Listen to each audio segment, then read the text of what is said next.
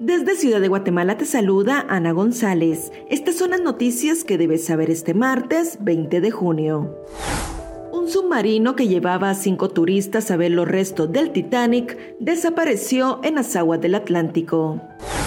En noticias nacionales, Tribunal Supremo Electoral sugirió utilizar mascarilla el día de las elecciones.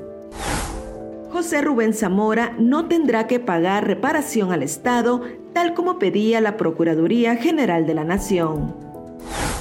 Pese a condena por peculado, el candidato alcalde de Santiago Zacatepeques por el partido Todos participará el próximo 25 de junio. En nuestra sección de República Vive te hablamos sobre la marca líder de ropa interior que llegó a Guatemala gracias a Almacenes Simán. También te contamos sobre los principales hechos históricos que marcan las efemérides de este 20 de junio.